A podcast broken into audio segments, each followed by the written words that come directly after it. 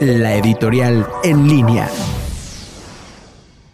Muy buenas tardes amigos en línea, soy la doctora Livier Ortiz y en nuestra cápsula editorial de hoy hablaremos de que este 15 de junio se conmemoró el Día Mundial de Toma de Conciencia del Abuso y Maltrato en la Vejez. Bueno, ¿por qué es relevante en este tiempo del coronavirus? Bueno, porque en palabras del secretario general de la ONU, la pandemia del coronavirus está causando temor y sufrimiento indescriptibles a las personas de edad en todo el mundo. Más allá de su impacto inmediato, en la salud, la pandemia coloca a las personas de edad en una situación de mayor riesgo de pobreza, discriminación y aislamiento y es probable que tenga un efecto particularmente devastador para las personas de edad en los países de desarrollo.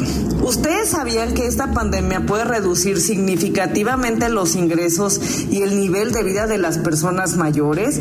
Y actualmente menos del 20% de las personas en edad de jubilación reciben una pensión. Entonces, ¿de qué viven nuestros adultos mayores y sobre todo en este tiempo de pandemia, de qué viven? Desgraciadamente las personas mayores no son solo víctimas, también tienen que responder. Muchos de ellos son trabajadores de la salud que volvieron a esta línea de batalla para poder acompañar y enfrentar esta situación de salud y apoyar a nuestros compañeros.